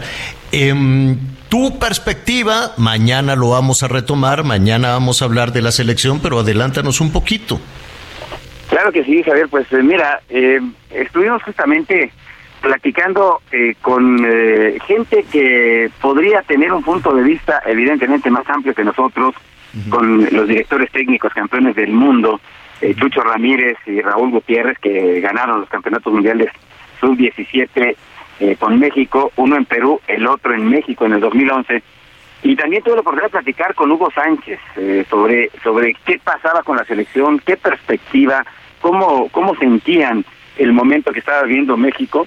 Y bueno, pues de entrada, Javier, eh, el, el desconcierto de tener a un director técnico que ha traicionado los preceptos básicos de, de justamente un buen director técnico, ¿no? O sea, poner a los jugadores que están pasando por el mejor momento y no intentar eh, experimentar cuando tienes un compromiso tan importante, el más importante del deporte mexicano a nivel mundial. Eh, esto solamente es comparable con los Juegos Olímpicos cuando estamos en alguna final. Eh, y, Gerardo Martino, eh, que ya había fracasado en tres ocasiones diferentes con la selección mexicana, en la eliminatoria, en la Copa de las Naciones, eh, bueno, Estados Unidos nos ganó en todo.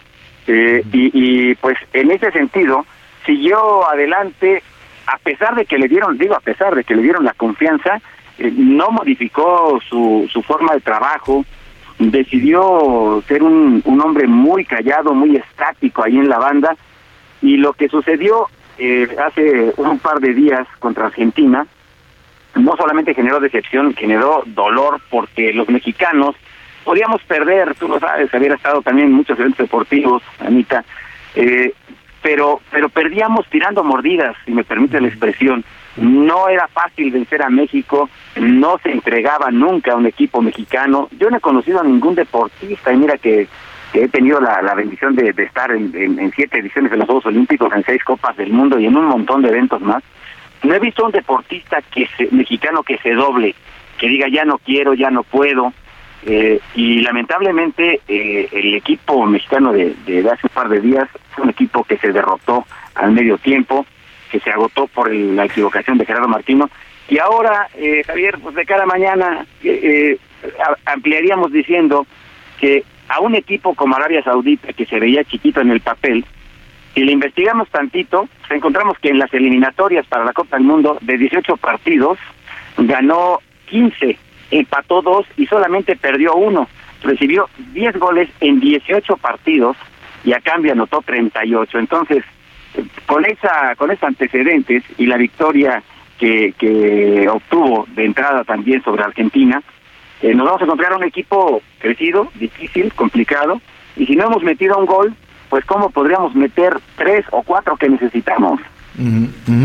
Pues eh, mira, yo siento, ya lo habíamos, eh, ya lo habíamos platicado en este espacio. Anita es como muy entusiasta de la selección, dice que todavía hay opciones. Yo le digo que hay la opción. unas reglas de tres raras que pueden pues funcionar. Pues sí, yo siento que la única opción que queda desafortunadamente, pues es ventanillo pasillo, ¿no? Ya no hay más, mucha, ya no hay mucha más. exacto, ya no hay muchas, ya no hay muchas opciones para para la selección. Siempre queremos en la selección, siempre eh, nos entusiasma, pero a ver, vamos a ser honestos, lo único que celebramos y que yo me llamó muchísimo la atención porque en el primer partido contra Polonia vi algunas personas que se quedaron pues con la bandera, unas banderotas, este, ahí en las bancas de, de, del Ángel, yo dije, ¿en serio? ¿En serio tenías ganas, muchacho, de venirle a dar vueltas a la rotonda por un penalti? O sea, realmente lo único que nos quedó para celebrar es un penalti, porque hay que recordarle a nuestros amigos, eh, venimos con una ausencia de goles desde Rusia. Bueno, salvo el gol de, del Chicharito Edgar, pero los otros dos partidos de Rusia, más vamos a ver qué sucede mañana. Pero en una de esas regresan a México con cero goles. Sí, lo cual sería vergonzoso. Fíjate que, antes de que empezara el Mundial, eh, haciendo pues cada quien su tarea, ¿no? Unos la, la hacen mejor que otros. Eh, estaba justamente revisando eh, qué expectativas reales teníamos y hasta dónde podríamos regresar. Fíjate que uno de mis eh, grandes, eh, dicen que los periodistas no deberíamos tener ídolos, yo sí tengo, ¿eh? yo soy honesto, yo sí tengo. Y César Luis Menotti es uno de mis ídolos, Javier Anita, amigos del auditorio. Es un hombre al que le creo lo que me dice, porque aparte lo explica tan claro y, y tan propositivo que es difícil no entenderle o es difícil no creerle. Y hablábamos de que esto podría significar un retroceso pues prácticamente de 40 años para el fútbol mexicano, desde el Mundial de Argentina 78, que calificamos pues porque el premundial se llevó a cabo en México, pero fuimos el último lugar del grupo, nos ganó 3-1 Polonia, nos ganó 3-1 Túnez y Alemania nos goleó 6-0. Fuimos el último lugar de esa Copa del Mundo. Desde entonces no habíamos vivido una etapa de verdad tan lastimera, tan triste, tan opaca. Eh, ya sabemos, ¿no? Que, que después eh, en el 82 no calificamos, en el 86 eh, entramos gratis porque éramos sede, en el 90 por tramposos nos eliminaron, en el tema de los cachirules, pero justamente cuando viene Menotti, en, en el 20 de noviembre del 92 que tomó la posición como director técnico de la selección, ahí inició una etapa extraordinaria que yo no sé si vamos a tener que recordar como lo que fue la era dorada del fútbol mexicano, porque esas siete calificaciones a la segunda ronda, que incluyó evidentemente siete eliminaciones en la segunda, era un paso que solamente tres elecciones hasta antes de Rusia 2018 habían logrado, que eran Brasil, Alemania y México. Y en el deporte se gana y se pierde, y era lo que les comentaba hace un momento. Podemos perder eh, o podíamos perder pero perdíamos dignamente, perdíamos peleando. A los, a los holandeses simplemente no los tuvimos un puño allá en Rusia. Un error, solo uno que cometió Miguel Herrera, que fue sacar a Giovanni Dos Santos, que de hecho el gol de la ventaja para México, fue lo que provocó que los holandeses se vinieran encima y bueno, acabara con aquella historia. pero, pero sí es muy triste, es muy lamentable. Y, y esto de las opciones, fíjate, eh, como si no fuera suficiente saber que le tenemos que meter tres o cuatro goles a, Arabia, eh, y, y, que se van reduciendo con los criterios de desempate, todavía hay un criterio que se llama, eh, valga la redundancia, criterio de puntos de deportividad. ¿Qué significa esto, Javier Ramita? Significa que por cada tarjeta amarilla que recibe un futbolista le bajan un punto. Todas las elecciones empiezan con cero. Eh, entonces México tiene seis tarjetas amarillas, es el cuarto equipo más castigado por indisciplina en esta Copa del Mundo. Y si estuviéramos empatados con Polonia y todo, en puntos, en goles anotados, en goles en el partido entre las dos elecciones, en eh, eh, la diferencia de goles, en todos los demás criterios, nos iríamos a esto. Ahí perderíamos también. Entonces, es un asunto muy difícil. Eh, creo que, digo, y ahí tienes toda la razón, si el portero, que es Guillermo Ochoa, fue el mejor hombre de la selección nacional en el partido contra Polonia, y, y aún con los dos goles que le hicieron contra Argentina, Guillermo Ochoa siguió siendo un baluarte del equipo mexicano, pues qué tan triste es la situación ahora, ¿no?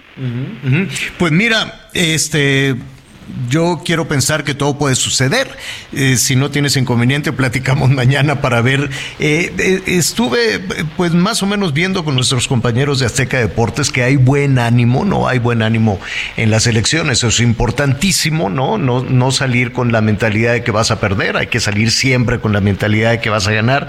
Con todo, a pesar de que tengas todo en contra, ¿no? A pesar de que se tenga todo ese escenario como el, que nos estás señalando, Edgar. ¿Y quién iba a pensar que la figura, la figura de este mundial o quien empieza a, avanzar e incluso a superar toda esta toda esta situación de comentarios, a superar al mismo este Ochoa, Memo Ochoa, es el Canelo Álvarez, ¿no? El Canelo que ha salido en medio de una polémica em, contra, contra Messi eh, a ver, vamos a poner un poquito en, antecedentes. Después del triunfo de Argentina, eh, pues evidentemente estaban ahí celebrando, ¿no? Tampoco es que estaban celebrando en todo lo alto, estaba ahí cada uno, brincaban, bailaban ahí en, en los eh, vestidores, la escuadra argentina, la selección argentina, y aparece en el piso una playera de la selección nacional. ¿Así es, Edgar? Así es, eh, una playera que intercambió Messi con algún jugador mexicano, presumiblemente por lo que alcanzo a ver, eh, con el número 18 debe ser la de Andrés Guardado. Mm. ¿Y qué pasó después? Bueno, eh, resulta que a diferencia de lo que cree Saúl el Canelo Álvarez, que la agarró para trapear el vestidor y la pisoteó, no, se sentó eh, Messi para quitarse las zapatillas de fútbol y entonces digamos que le quedaba o le estorbaba un poquito para estirar bien la pierna y poderse eh, quitar eh, uno de los zapatos y entonces la empuja, pero le empujó eh, como como tú haces a un lado una taza de café, como haces a un lado algo que te estorba en la mesa, eso fue lo que hizo Messi, o sea, es un tipo muy limpio como para pensar que se hubiera atrevido a pisotear esto. mira, la gente que no conoce a, a Messi o que no lo ha seguido en los temas personales, eh, Javier, eh, vamos, puede opinar muy a la ligera. Eh, y, Messi es un tipo muy respetuoso, muy respetuoso en todos los sentidos. Es un tipo que no reclama, es un tipo que no que no hace escándalos. Eh, el, único escándalo que es grave, sí, es el tema de, su transferencia y los millones de dólares o de euros que su papá evadió.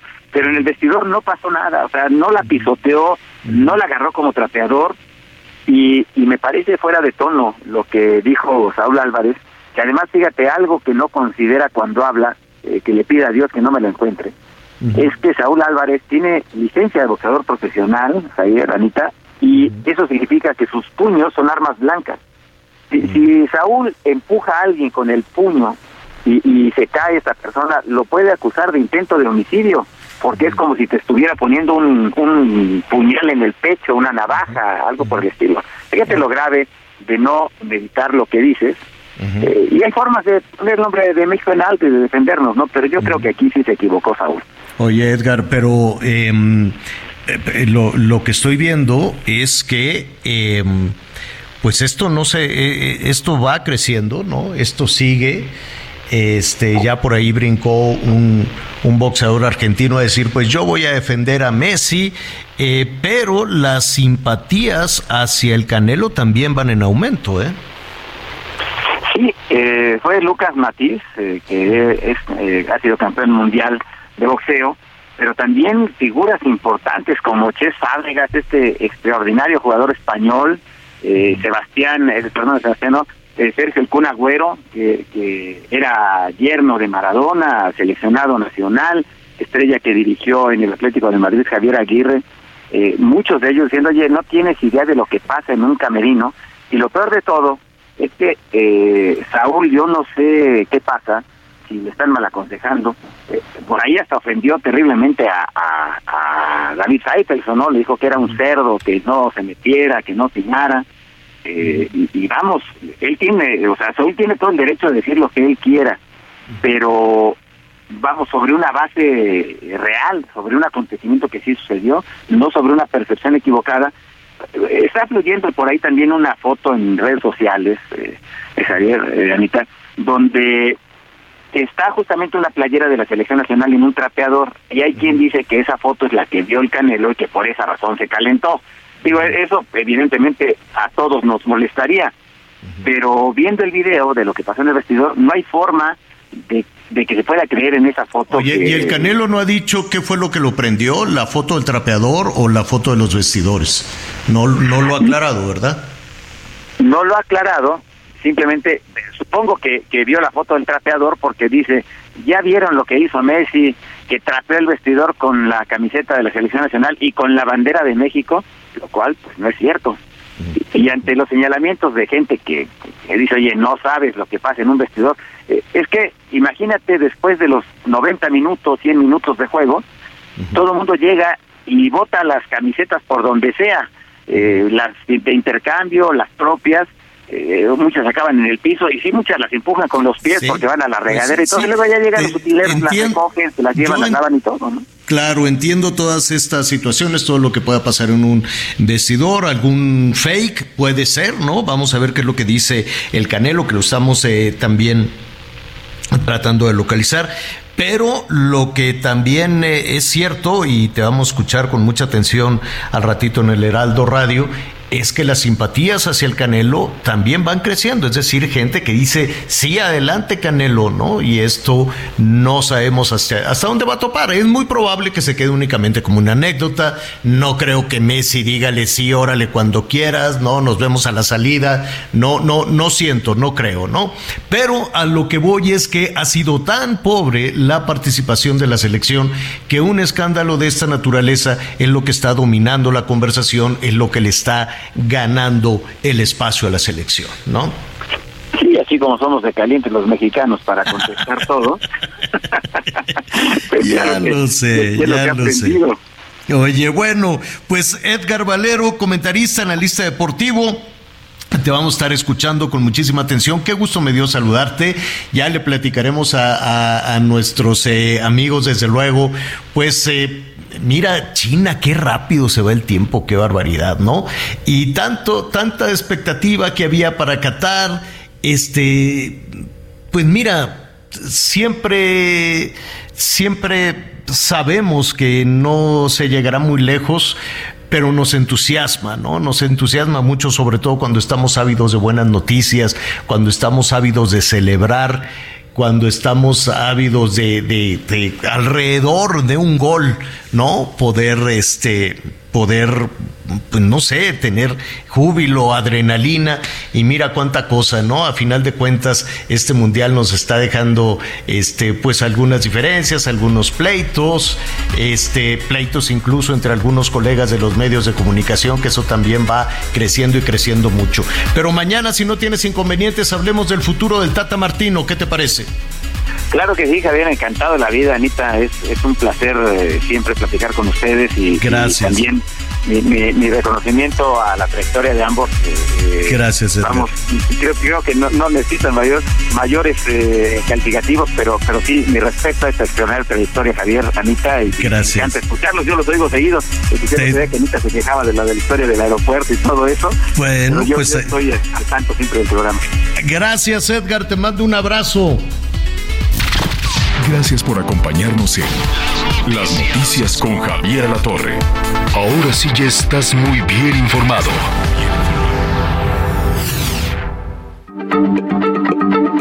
Heraldo Radio, la H se lee, se comparte, se ve y ahora también se escucha.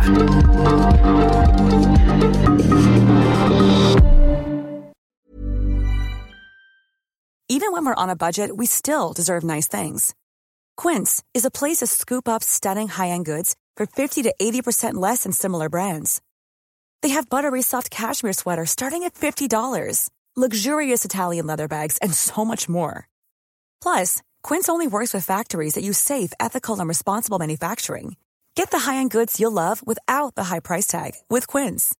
Go to quince.com/style for free shipping and 365-day returns.